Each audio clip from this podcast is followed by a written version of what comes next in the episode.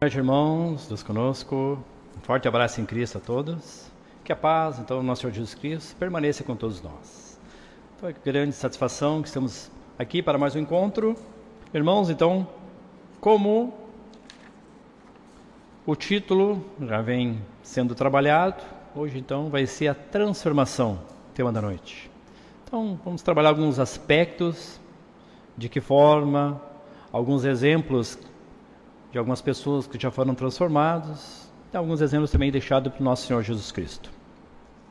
Então, hoje em dia, perdeu-se o entendimento do real motivo da vinda então do nosso Senhor Jesus Cristo né, à Terra. Né, qual a sua missão, qual a sua finalidade.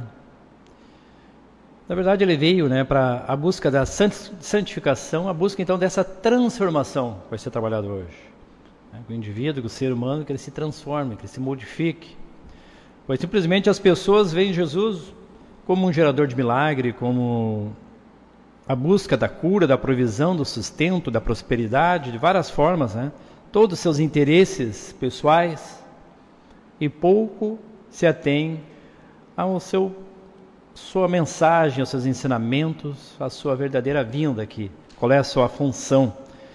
Então, lá em Romanos já diz, né, porque o reino de Deus não é comida nem bebida, mas justiça e paz e alegria no Espírito Santo.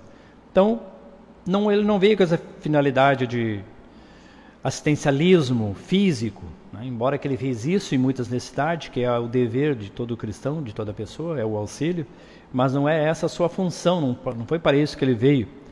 A sua profecia da sua vinda já dizia lá em Mateus 1, 21, e dará à luz um filho e chamará seu nome Jesus, porque ele salvará o seu povo dos seus pecados. Tudo citação já do Velho Testamento.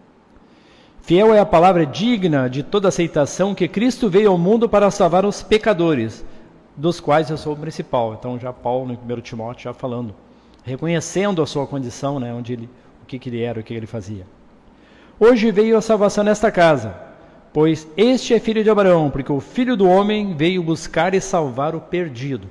Olha essa citação aqui, em Lucas 19, 10, onde na casa de Zaqueu ele faz a citação.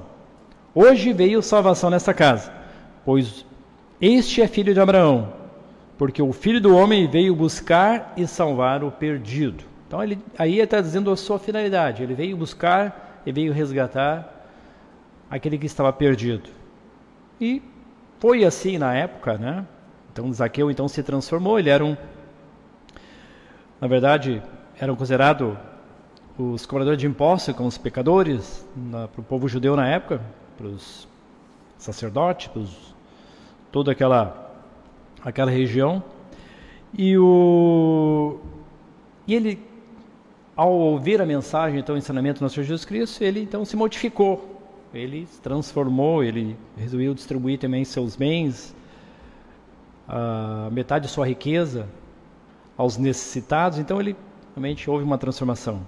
E também um exemplo de, de que ele deixa aqui, o próprio Zaqueu, que as riquezas são oportunidades que alguns recebem, das quais a gente tem que prestar conta. Então, na verdade, tudo que a gente recebe como virtude, como dom, né, nossos afazeres todos são dons que recebemos que nós vamos ter que prestar conta, vamos ter que distribuir isso também. Seja a inteligência, a saúde, qualquer virtude, né, aquilo que tu sabe fazer e não o faz e não distribui, como diz Tiago lá, aquele que sabe que deve fazer o bem e não faz está pecando. Então qualquer virtude que a pessoa tem que venha a esse plano físico, ela tem que fazer isso também, distribuir, como Zaqueu fez. Dele tinha virtude, então, de posses, mas tem tantas virtudes. A pessoa, às vezes, é, é, é egoísta, hum, de não se doa para nada, não ajuda ninguém, não faz nada para ninguém, então isso é das, das piores também. A avareza que existe também, né? Então, essa transformação, ela tem que ocorrer, a gente vai citar alguns exemplos aqui, como ocorreu em alguns personagens, já começamos com Zaqueu ali. Lá em Romanos diz: ó, Não vos conformeis com este século, mas transformai-vos pela renovação da vossa mente, para que experimenteis qual seja a boa e agradável e perfeita vontade de Deus. Então,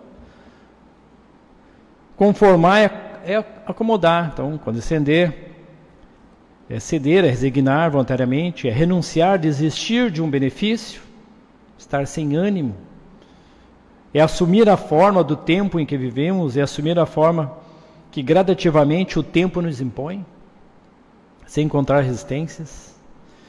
Então ele está dizendo que não se moldar, não tomar forma, não ficar igual, não fazer as mesmas coisas que as pessoas fazem, né? que esse século, então, que as pessoas fazem, não, não façam as mesmas coisas. Transformai, faça diferente, faça a diferença no meio das pessoas, porque isso é o que agrada a Deus, isso que é a vontade de Deus.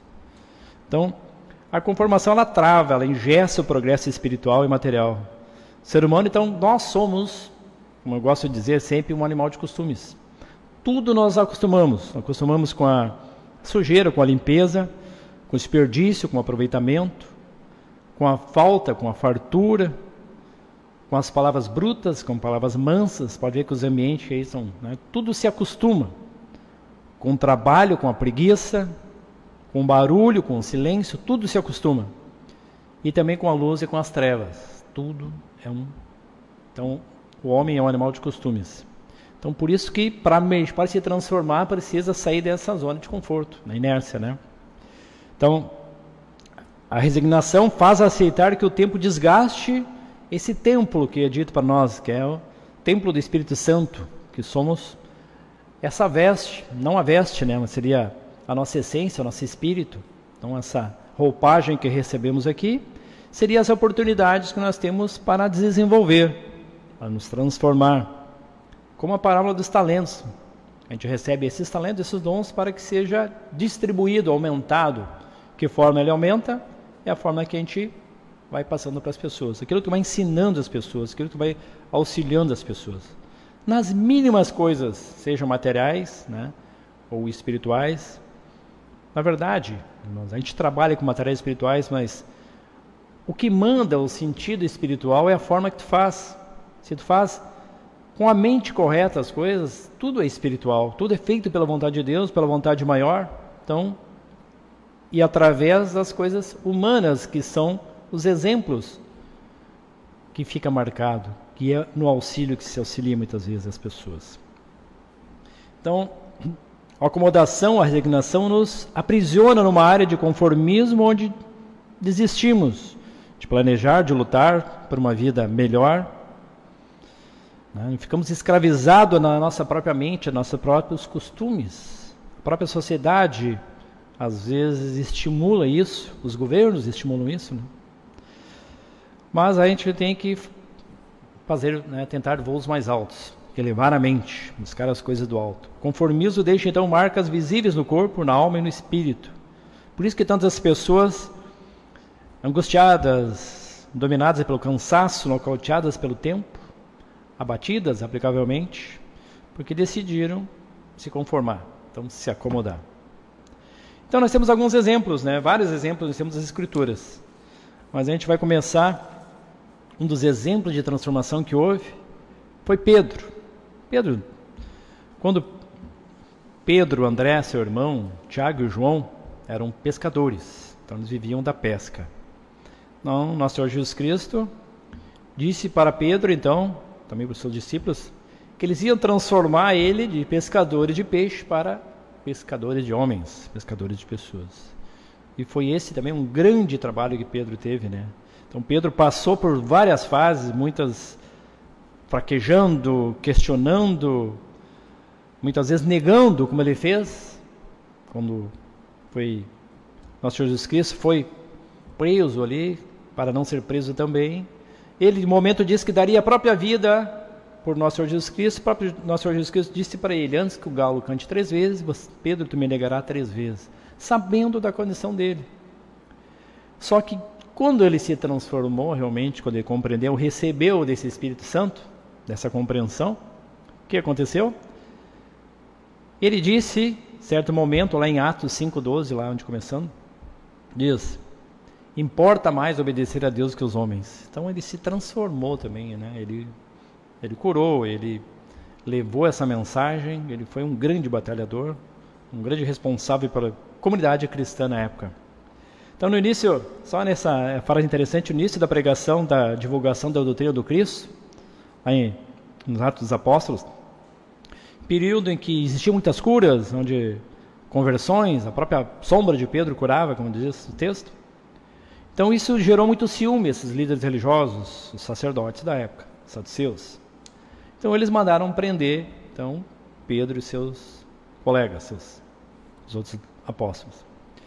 Então durante aquela noite que eles foram presos, foi um anjo lá e, e soltou eles e disse para eles, ó, ordenou eles, vai para para o templo lá na praça e pregue em nome de nosso Senhor Jesus Cristo. E não foi o que aconteceu. Eles foram para lá e começaram de novo. E sacerdotes novamente né, levaram ele que eles estavam fazendo isso. Novamente tentaram prendê-los. Levaram a guarda lá para prendê-los. E onde ele citou essa frase junto com os demais apóstolos: Mais importa obedecer a Deus do que os homens. Então, olha a transformação, né? Numa ele nega, na outra ele realmente reconhece esse poder de Deus, esta mensagem que é absoluta para toda a humanidade. Paulo também, de perseguidor da doutrina, né, foi um divulgador, um grande trabalhador. Então ele foi um zelador implacável, justiceiro das leis de Deus. Então ele, um grande trabalhador, também foi transformado totalmente. Né? Então isso realmente é grandes exemplos de transformação. Mas nós temos três exemplos aqui que eu quero trabalhar com os irmãos de transformação que é bem interessante. Temos a transformação da água em vinho. Ah, quero trabalhar com os irmãos aqui. Aqui em Lucas, não, em João começa aqui. Essa é de João aqui. Lá nas bodas de Caná, da Galileia, interessante isso aqui, foi que isso aconteceu. Ó. Eles foram convidados, na Nosso Senhor Jesus Cristo, sua mãe, seus discípulos foram convidados para uma festa de casamento. E lá, determinado no meio da festa, acabou então o vinho. Então, nesse momento, a mãe de Jesus pede então para Nosso Senhor Jesus Cristo que, ó, faltou vinho, né? Conceda então essa esse favor para esse amigo aí. Ele até diz, né, mulher, que eu tenho a ver contigo, mas mesmo assim, ele dizendo, ah, não é chegada a minha hora, mas mesmo assim, a mãe de Jesus disse assim, ó, então ela falou para os serventes, fazei tudo o que ele vos disser. Ó, fazei tudo o que nosso Senhor Jesus Cristo vos disser. Daí, nosso Jesus Cristo então pediu para eles que enchessem então os vasilhames de água e ali depois pediu para tirar o leval. É aqui que chama a atenção. Ó. Então, o mestre Sala, ao servir, chamou o noivo e todo e o mestre Sala disse para eles assim: ó, Todos costumam primeiro beber o bom vinho. E quando já beberam fartamente, servam, servem o inferior. Tu, porém, guardaste o bom vinho até agora? Com este deu Jesus o princípio de seus sinais em Caná da Galileia. Manifestou a sua glória e os seus discípulos creram nele. Interessante que essa passagem só tem em João, as bodas de Caná da Galileia. Se fosse uma coisa física, pode ter acontecido isso fisicamente, com certeza, nosso Jesus Cristo tinha poder para isso, né? Mas eu digo, Deus né, tem poder para tudo. Mas se fosse um fato transformar água em vinho e nosso Senhor Jesus Cristo estava com seus discípulos, nenhum outro evangelho fez esse comentário dessa parte aqui. Foi só em João. Então não foi algo assim tão marcante para que não estivesse nos outros evangelhos. Mas o interessante aqui é nós focar na ideia, né, no ensinamento de nosso Senhor Jesus Cristo. Se foi ou não, físico ou não, não é o principal aqui. Pode ter acontecido. Mas o que ele está trazendo de ensinamento dessa transformação aqui, ó, pelo próprio comentário, a gente dá para ter ideia. Deixou o melhor para o final. O que, que a gente entende que deixou o melhor vinho para o final? A gente já compreende que esse vinho já não é mais uma bebida física, e sim já ensinamento para o final. O melhor ensinamento foi para o final, a melhor doutrina foi para o final, porque eles estavam numa festa de casamento onde várias citações nas escrituras nos falam, o próprio nosso Senhor Jesus Cristo compara o reino dos céus a, a, a bodas, a casamento, essa união com Cristo, essa união com Deus. Então tudo tem a simbologia de unificação. Onde ele já trabalha então, o melhor ficou para o final, o melhor vinho, essa transformação de água, que é povos, línguas e nações, usou, transformou a consciência. É uma transformação, então, de um simbolismo já trazendo para os nossos dias. Ensinamentos novos, ensinamento, então, o melhor ensinamento ficou para o final. Da mesma forma, é muito parecido com aquela, aquela passagem que o nosso Jesus Cristo trabalha sobre o, o remendo lá e, o, e os odres, se a gente for observar. Uh, trabalhando o jejum. Vendo depois os discípulos de João, isso em Mateus, no capítulo 9, no versículo 14, vieram depois os discípulos de João e lhe perguntaram: Por que jejuemos nós os fariseus muitas vezes e teus discípulos não jejuam? Olha a resposta de Jesus, respondeu-lhes Jesus. Podem acaso estar tristes os convidados para o casamento enquanto o noivo está com eles? Está trabalhando aqui já linha, uma outra linha espiritual. Ó. Podem por acaso estar tristes, então seus discípulos, enquanto o noivo ele estava com representação de um casamento novamente aqui. Ó. Dias virão, contudo, em que lhe será tirado o noivo. Nesses dias hão de jejuar. Ele já não estava falando de uma comida física, aqui já é espiritual. Ó. Daí ele vem trabalhando. Ninguém põe remendo de pano novo em vestido velho, porque o remendo tira parte do, do vestido e fica maior a rotura. Nem se põe vinho novo em odres velhos. Do contrário, rompe-se os odres, derrama-se o vinho. E os odres se perdem, mas põe-se vinho novo em odres novos e ambos se conservam. Então ele está trabalhando aqui já na mesma forma do vinho, representação do vinho novamente. Né? O que, que seriam os odres aqui? Os odres é aquele recipiente que eram feito de couro de, de cabra, de carneiro ali, onde se colocava o vinho e o vinho ele fermentava, né, vinho novo, e o odre não aguentava, ele estourava. Por isso tinha que ser vinho novo em odres novos. O velho, então, só cabia água, para não poder estourar, né? Ou vinho velho. Não dá para ter uma ideia do que, que ele está falando ali, no sentido, né? Então, sentido de ensino é a necessidade de uma renovação sincera aqui trabalhando. Ó. Ao recebermos os conteúdos constantes do Evangelho, ó, não se cuidar apenas da aparência, da impressão que se possa causar aos outros. Se tentarmos adaptar os ensinos na, na, nossa maneira antiga de proceder, né, não mudando, as atitudes, ficamos na ilusão de que estamos nos modificando, quando na verdade isso não ocorre. Então, o que pode acontecer muitas vezes é a questão de quando tu coloca um recipiente que ele não, não é resistente, acontece um inchaço, ele incha esse recipiente.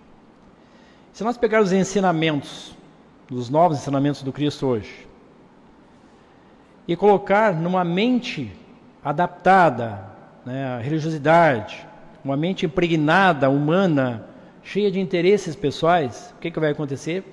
Vai acontecer esse inchaço também.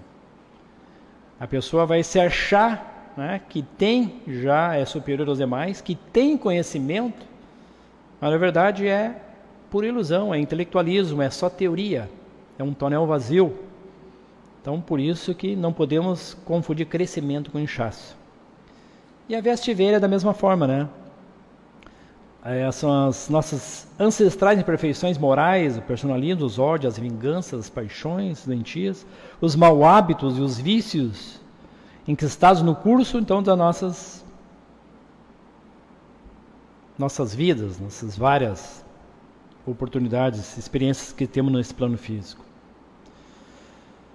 Necessário então limpar o, o íntimo, a consciência dessas impurezas para recebermos o ensino e permanecer tão puro, orientado, orientando-nos para uma nova vida, né? uma transformação. Nosso Senhor Jesus Cristo ele falava naquela época do povo, os religiosos da época, eles eram os sepulcros caiados, o, que eles por fora aparentavam né, uma coisa, mas por dentro estavam cheios de aves de rapinas. Então eles eram totalmente pecadores, contaminados. Se preocupavam em limpar o exterior do copo, mas o interior sempre sujo. Essa é a ideia que ele vem trazendo nesse ensinamento. É, não, é uma, um vasilhame limpo, a consciência limpa, limpo de coração. O nosso coração está, tem que estar sem, né, sem interesse, sem querer levar vantagem ou superioridade sobre alguma coisa. Como ele diz aqui, ó. Em Coríntios diz, assim que se alguém está em Cristo, é nova criatura é, e as coisas velhas já passaram. Eis que tudo se fez novo. Lá em Efésios, que quanto ao trato passado, vos despojeis do velho homem, que se corrompe pelas concupiscências do engano, e vos renoveis no espírito da vossa mente. Sair daquela lei do olho por olho, do dente por dente, do, da vingança, trocando pela lei do amor. Então, por ocasião da tarefa de nosso Jesus Cristo, vemos que transformar, dar nova forma, entendimento, então, de Deus, né, dos, dos, ensinamentos da época. Quebra o olho por olho e inaugura, então, a era do perdão. Então, quebra aquela uh, era de sacrifícios, de valorizar os templos de pedra, mas os templos de coração, do espírito. Ele muda né, radicalmente essa parte do, dos ensinamentos, da compreensão dos ensinamentos. E nós temos realmente, né, irmãos, muita dificuldade de mudança, por estarmos então às vezes enraizados em crenças, em estagnado, acomodados muitas vezes de não querer a gente costuma dizer não querer passar trabalho, mas na verdade tudo exige né, um certo esforço. O próprio vinho, se for trabalhar o vinho, como é que é feito o vinho? O que, é feito o vinho? É da uva. Na época eles tinham dois tanques de dois níveis. O primeiro era colocado a uva, onde era esmagada com os pés, amassada, pisoteada, e no segundo corria o suco de uva que era colocado nos tanques para fazer o vinho. Então tudo exige um esforço, exige um trabalho mesmo né, fisicamente, espiritualmente não é diferente.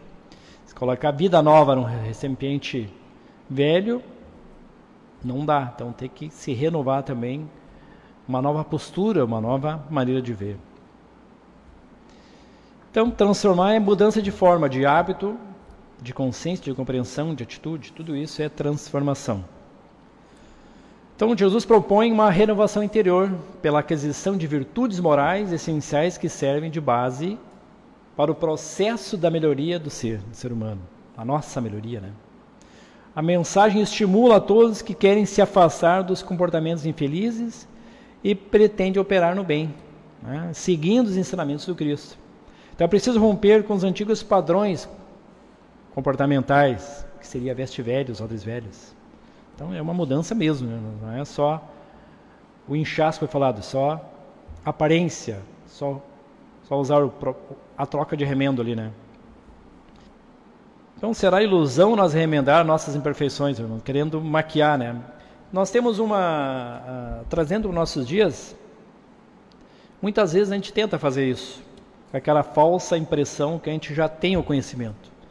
Quantas vezes nós usamos que oramos e pedimos ao despertar, ao, ao levantar, ao adormecer, a gente ora e pede e compreende que seja feito tudo pela vontade de Deus. E muitas vezes nas nossas atitudes a gente não compreende tudo como a vontade de Deus. Muitas vezes a gente acha que compreende que a não liberdade do homem, que ninguém é livre. Temos essa informação, mas vivemos botando carga nas pessoas, como dando essa liberdade. Então, brigamos com governantes, questionando com, com as pessoas que fazem certas coisas que não, não concordamos, dando a liberdade condenando como se fosse nós né, que tivéssemos à frente ou no comando. Então, esses ensinamentos, o que acaba sendo? Essa adaptação do remendo, ou do vasilhame, né, que é o inchaço, é só uma ilusão é uma aparente ilusão que compreendemos certas coisas, mas isso ainda não é vida em nós. Não tocou no nosso coração, ainda é só superficial. Então a gente precisa ser transformado mesmo, não só né, excesso de, de leitura, de conhecimento, tem que ser sabedoria. Então tem, é uma reforma íntima que tem que acontecer em cada um de nós. Outro exemplo que eu trago para os irmãos, que eu acho que é muito interessante também, é uma parábola que onde é a cura de um jovem possesso, onde os discípulos do nosso Senhor Jesus Cristo não conseguiram curar um certo jovem, e o pai lá pediu para ele que fosse curado, nosso Senhor Jesus Cristo.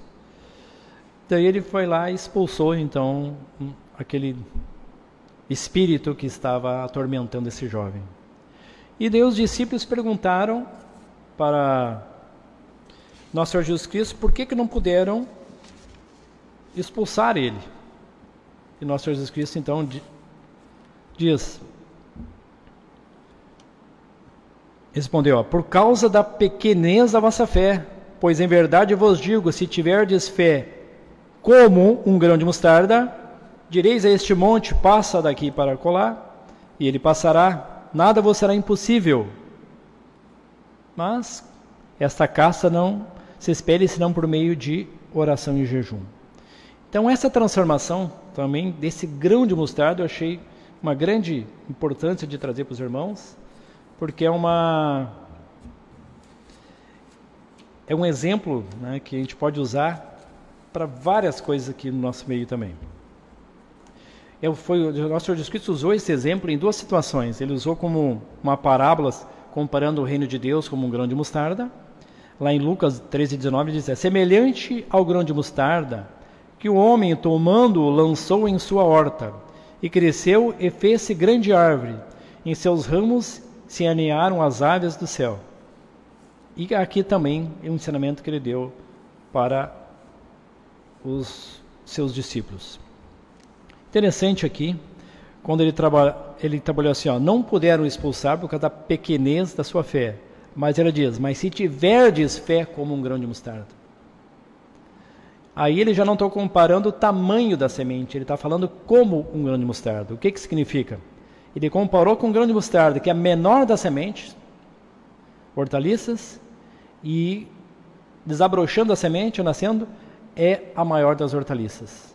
Ele faz essa comparação de como deve ser, como nós devemos ser, como o cristão deve ser, como, como um grão de mostarda. Começando então, hum, pequeno que for, mas o nosso objetivo é nos tornar grande. Para o quê? Né? Para poder abrigar né, as aves do céu, para que as pessoas que têm necessidades né, se acheguem e a gente possa acolhê-las. Foi o que o nosso Senhor Jesus Cristo fez, foi o que os seus discípulos fizeram nas comunidades na época. Foi acolher as pessoas. Eles vinham até eles e ele os auxiliava. E assim é a função do grão de mostarda também. Esse grão de mostarda, como remover montanhas, montanhas de. Né, do que, que seriam essas montanhas que ele trabalha ali? Montanhas de, de dúvidas, montanhas de egoísmo, montanhas de sofrimento, de qualquer tipo de, de inveja, de, de ódio. Tudo que é um peso, tudo que é grande, tudo que nos atrapalha, seja afastado então por esta compreensão, né, por essa, aqui diz, né, trabalhando aqui nesse primeiro tema, ele fala sobre a fé, mas muitas vezes ele compara aqui também como o reino de Deus, comparando. Se nós pegarmos para compreensão, se nós pegar, tentar compreender o universo, os planetas, né, as constelações, as estrelas, é grandioso demais para nós compreender todas as galáxias que existem. Então, nosso planeta vira um grão de areia perto né, do, do universo. Então, imagina nós nesse contexto todo aí. Então, se torna pequenino mesmo como um grão de mostarda. Mas, à medida que a gente vai estudando, vai descobrindo, a gente vai nos unificando também com o Criador, a gente descobre que nós somos a mesma essência do Criador de tudo isso. E vai nos aproximando também de tudo isso. já não fica tão grande essa distância. Então ela vai nos ligando, nos unindo, nos transformando também em compreensão. Os dez mandamentos recebidos por Moisés no Monte Sinai também pode se atribuir como essa pequena semente na época, né? porque o povo não compreendia também né, o que foi dito, recebido por Moisés na época. O próprio Moisés teve que fazer as leis contraditórias aos mandamentos para que o povo compreendesse alguma coisa pela brutalidade, pela ainda imaturidade daquele povo, pela ignorância. Agora, Jesus Cristo, com essa segunda vinda, ele veio, não veio destruir a lei, mas ele veio aprimorar, ele veio nos ensinar na forma de cumprir essas leis. E essa semente foi crescendo também. Trouxe um novo mandamento vos dou, que vos ameis uns aos outros, assim como vos amei. Ele veio dizer que antigamente a lei era olho por olho, dente por dente, agora é o contrário, é amar os nossos inimigos, bem dizer que vos maldizem, a gente tem que querer bem a todos. Ele vem transformando, ele vem nos mostrando, essa semente vem crescendo, essa mostarda, essa grande mostarda vem crescendo também em compreensão, que vem chegando a nossos dias da mesma forma. Então ele vem trazendo que não é o adultério, simplesmente puro, que a, que a lei diz não adulterarás, mas a pessoa que tiver uma intenção impura já adulterou. Então, não é o matar, mas aquele que proferir um insulto contra seu irmão já está então, proferindo a lei. Então, ele vem transformando, vem crescendo esses ensinamentos e essa semente também vem crescendo. Assim como os seus discípulos eram apóstolos, eram só 12, depois multiplicou nos seus discípulos, tudo isso vem crescendo. E chegam nossos dias também dessa mesma forma. Nós, passando uns para os outros, auxiliando também uns aos outros e sendo aquilo que ele deixou, né? a luz do mundo. Ele nos aconselha, ele nos diz que nós temos que ser essa luz do mundo.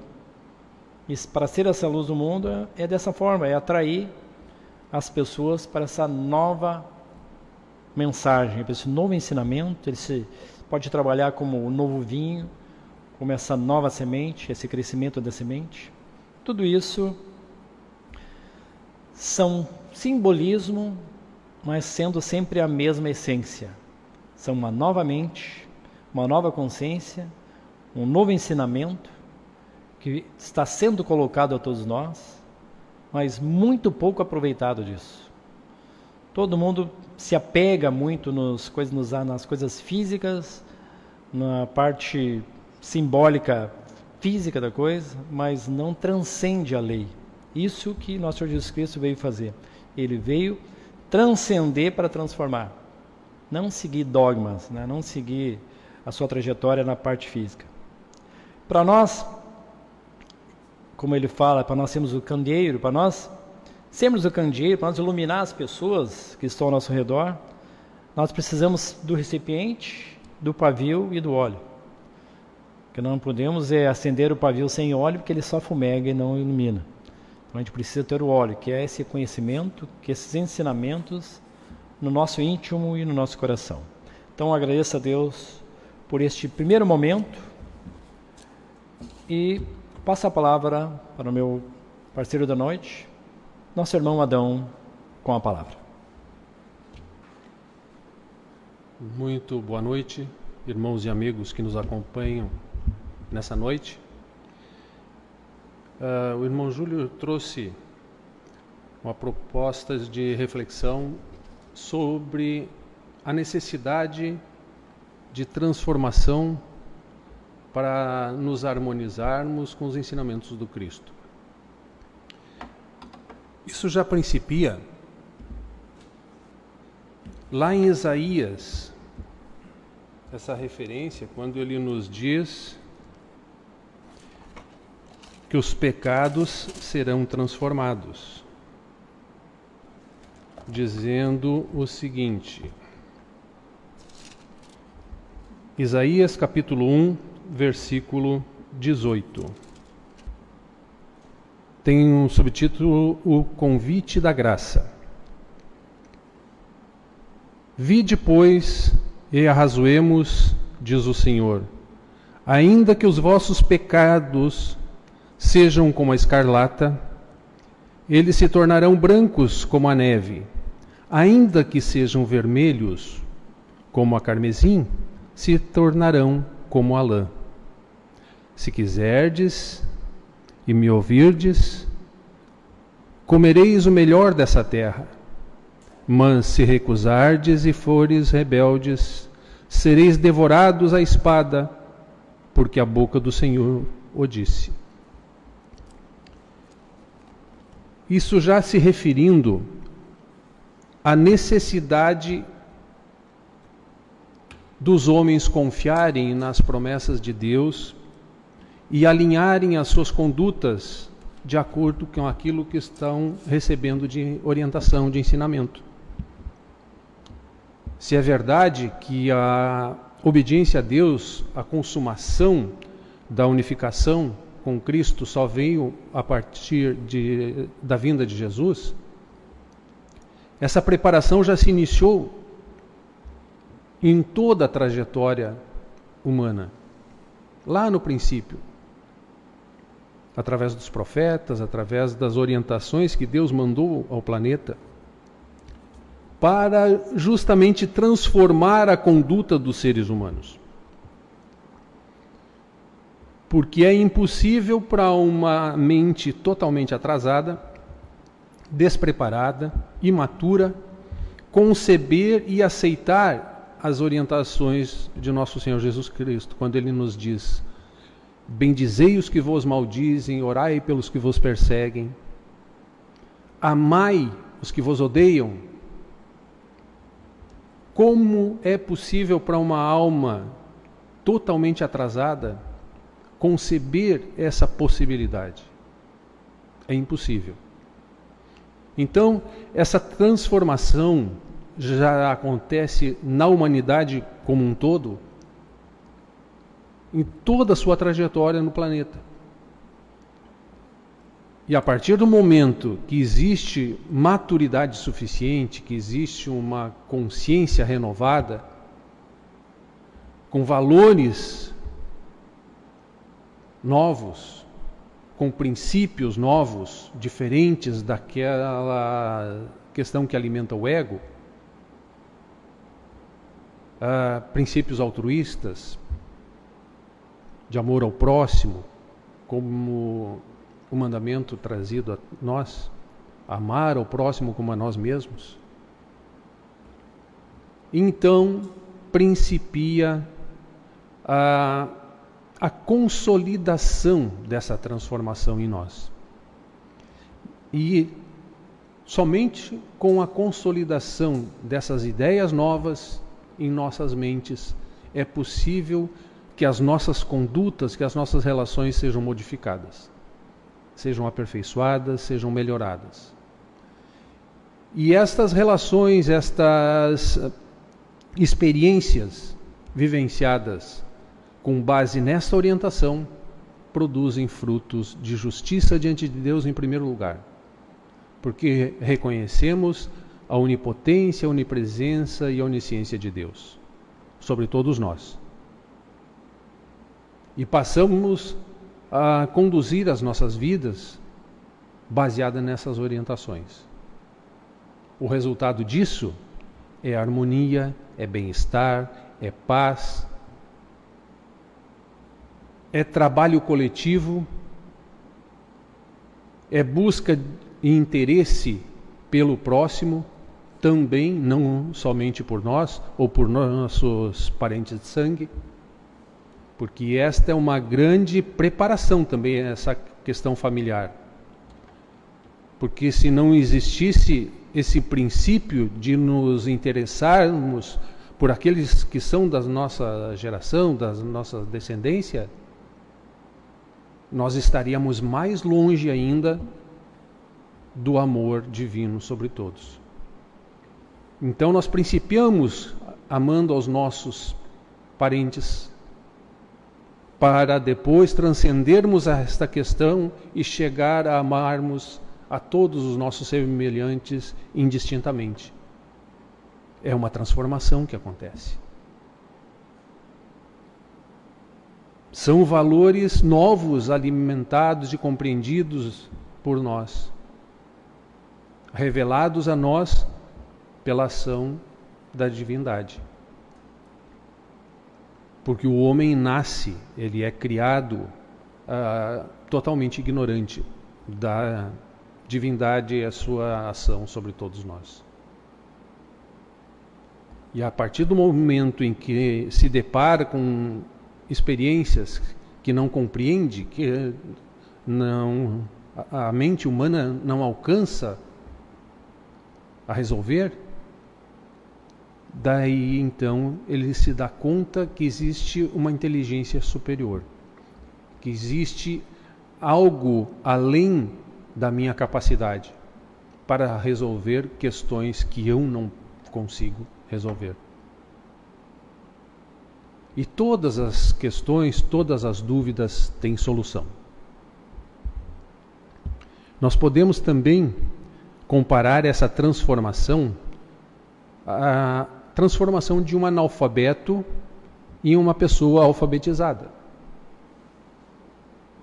A partir do momento em que essa pessoa que não conhece nada da escrita, da comunicação escrita, se depara com a, essa possibilidade de se comunicar através de palavras e frases,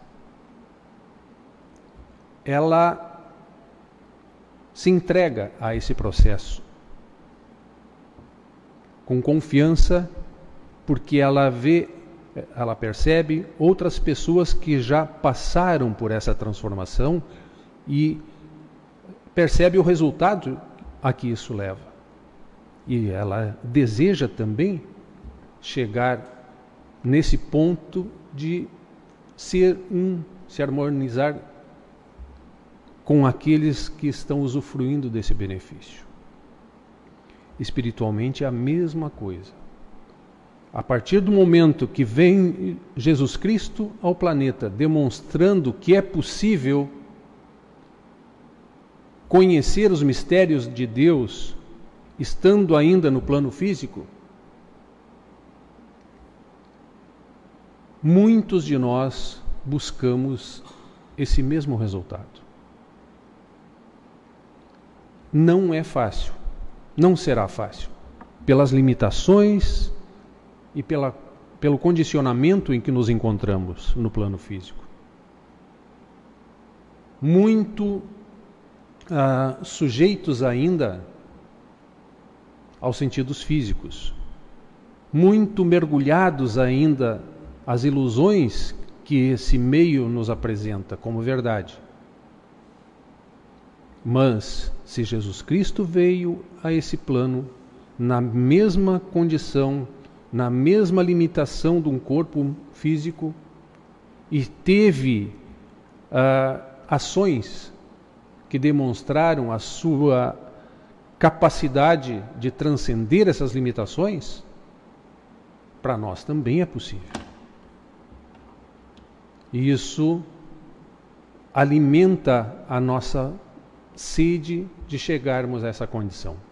Isso nos move a nos entregarmos a essa transformação citada já com fartos exemplos pelo irmão Júlio e tão necessária automaticamente. A Escritura nos diz: tudo é possível para aquele que crê que seja possível. O exemplo da fé como um grão de mostarda que é capaz de mover montes pode ser interpretado de diversas formas. Desde uma tarefa que nós julguemos grande para nós, pesada, mas se nós acreditamos que é possível realizá-la, nós vamos buscar, buscar meios para realizá-la. E os meios existem. Se eu tenho um monte de terra para ser transportado de um local para outro, existe equipamento para isso. Eu não vou me juntar com a canequinha lá. Não que isso não vá acontecer, porque também acontece. Até mesmo com punhados de terra na mão, é possível transportar de um lugar para outro. Mas é preciso que haja compreensão, que haja vontade e que haja ação. Respeitando sempre quem determinou todas as coisas. Se a dificuldade foi apresentada para nós, é para que nós nos desenvolvamos, para que nós nos fortaleçamos nesse processo e consolidemos essa verdade em nossas vidas. Se Jesus Cristo veio ao plano físico e nos ensinou que a vida é eterna, essa vida não se limita ao período que estamos no corpo. Ela permanece agindo. Basta que nós uh, tenhamos a prudência de nos preparar espiritualmente e aprendermos o processo que todas as almas enfrentam nesse caminho de unificação com a divindade, com Deus, com o Cristo, através do Cristo, nos sujeitando a toda a experiência porque toda a experiência vai nos revelar o ensinamento. E a partir do momento em que principiamos a transformação, é necessário nos renovar constantemente. É, transformação e renovação até parecem, num primeiro momento, sinônimos mas embora não sejam sinônimos, pode ser usadas como palavras semelhantes, sentido semelhante. Então, no primeiro momento, principia uma transformação, muda de uma coisa para outra. E nesse processo de consolidação da transformação, a renovação é indispensável. Porque em muitos momentos nós vamos nos sentir uh, impotentes, nós vamos nos sentir enfraquecidos, nós vamos nos sentir abatidos. Mas renovando o pensamento, renovando, reafirmando os princípios aprendidos e, e discernidos pela sabedoria do Cristo em nós, nós vamos nos renovando, de experiência em experiência, de jornada em jornada, até que a transformação se complete e nós passemos a ser um com Deus, atingindo a condição que a, a Escritura nos coloca também como homens deuses. Já não estando mais sujeitos às limitações e às ilusões do plano físico, mas com a mente uh, clara, com a mente livre de trevas, de ilusões, já percebendo a grandeza da obra divina como uma grande dádiva a ser experimentada por todos que trilham esse caminho. Ao contrário, aqueles que ainda não despertaram para essa realidade, para essa compreensão, ainda estão é, limitados por suas crenças limitantes, como foram ah, abordados uns encontros atrás. Crenças que nos levam para um condicionamento inadequado. Quando nós acreditamos que não é possível, quando nós acreditamos que Deus está muito longe de nós, quando nós acreditamos que fomos abandonados pela divindade. Isso são crenças limitantes, que limitam a nossa capacidade de crescimento. mas não passam de ilusões, não passam de falta de conhecimento ou ignorância do que é verdade ou do que é verdadeiro. Se nós compararmos também essa transformação como com as uh, fases de um ser humano, nós vamos perceber que num primeiro momento as crianças, de um modo geral, não se preocupam com as consequências das suas ações. Elas buscam tão somente o seu desenvolvimento físico e o, atender às suas curiosidades no mundo que o rodeia. Já na adolescência, as almas são carregadas de muita energia, de muita intrepidez, de muitos idealismos, e acham que são capazes de fazer tudo por si mesmas. E muito frequentemente sofrem consequências desagradáveis por causa disso. Até que essa transformação vá se consolidando e numa fase adulta, então, passe a produzir maior equilíbrio nas suas ações. Capaz, então, de servir de orientação para outros que, estão na sua descendência, aos filhos, aos netos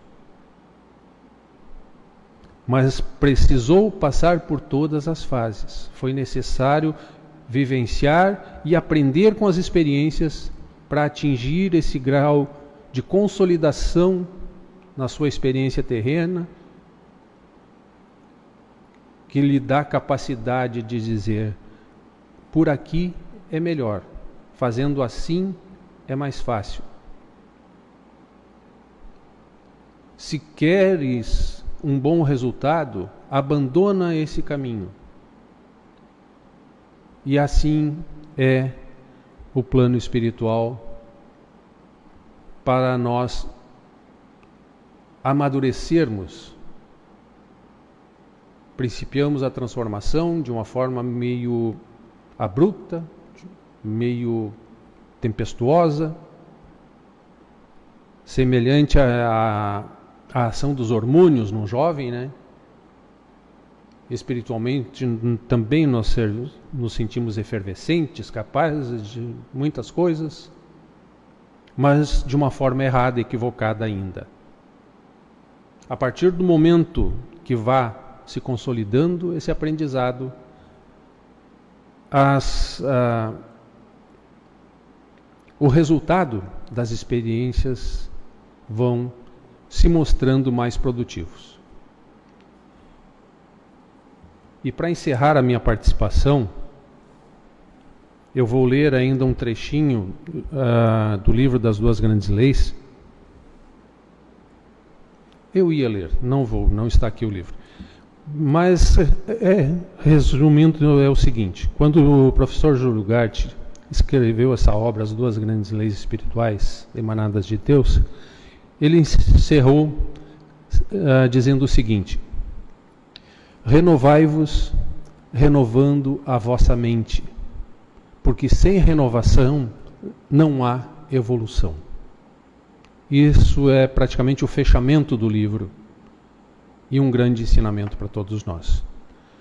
Busquemos a renovação, já que estamos entregue à transformação, busquemos nos renovar nos abramos a, a consciência para o aprendizado, para investigar aquilo que está sendo revelado a nós. E as consequências disso será fatalmente a, ações produtivas. dentro da espiritualidade. Agradeço a Deus por essa oportunidade eh, de ser usado para propor algumas reflexões junto com nosso irmão Júlio, a todos aqueles que busquem se harmonizar com a vontade de Deus. Um abraço a todos e passa a palavra ao irmão Júlio. Irmãos em Cristo, vamos rogar ao Pai que Ele então também nos transforme, né? Assim como transformou Siddhartha Gautama num Buda, Jesus o Cristo, que possa nos transformar também né, nessa mente superior, nesse dessa consciência que a gente tanto trabalha aqui, que é essa consciência unificada com o Pai, buscando sempre os, os ensinamentos divinos em primeiro lugar na nossa vida, onde a gente já não vai ver mais tantas fatalidades, não vai ver tantas coisas desarmonizadas, a gente vai ver que tudo existe um plano maior, Deus coordenando todas as coisas, mas não só falando, é, compreendendo, realmente, por isso que precisa ser transformado para compreender. Que Deus nos transforme, né? transformar essas pedras em pães, vamos transformar então em uma coisa produtiva, uma nós possamos levar né, essa mensagem transformadora para todas as demais pessoas que estão ao nosso redor, como aquela semente de mostarda que abriga os pássaros, que também possamos abrigar as pessoas necessitadas e dar o que for melhor para cada um, segundo então a capacidade de cada um que Deus determina para cada um. Sim, é Deus nos usando para que seja a sua obra realizada. Então agradecemos a Deus por mais esse encontro. Então, que a paz do Cristo permaneça com todos nós e uma boa noite e até o próximo encontro, pela vontade de Deus.